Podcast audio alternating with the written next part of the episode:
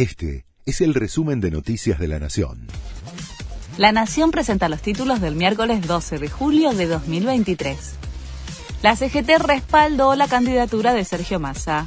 Medio centenar de gremios de la Central Obrera se reunieron para apoyar a la fórmula del oficialismo.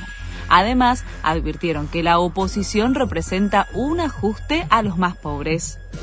Bancos y consultoras prevén que la inflación llegue a 116% a fin de año. El nuevo informe de Focus Economics, que reúne las proyecciones de más de 50 consultoras y bancos, advierte que el país tendrá el peor desempeño económico de América Latina.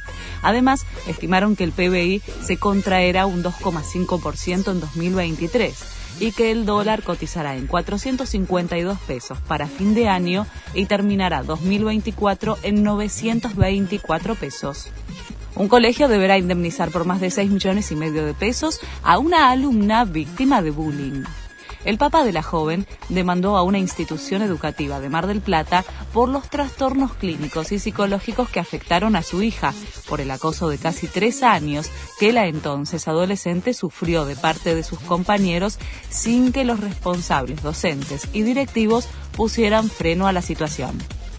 Avanza la reconstrucción de Notre Dame llegaron a la capital francesa las vigas de madera de entre 14 y 16 metros de largo y 7 toneladas que van a sostener el techo de la catedral. Los planes de reapertura están previstos para fines de 2024.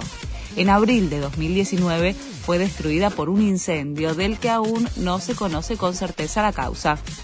Inter Miami no va a vender entradas para la presentación de Messi.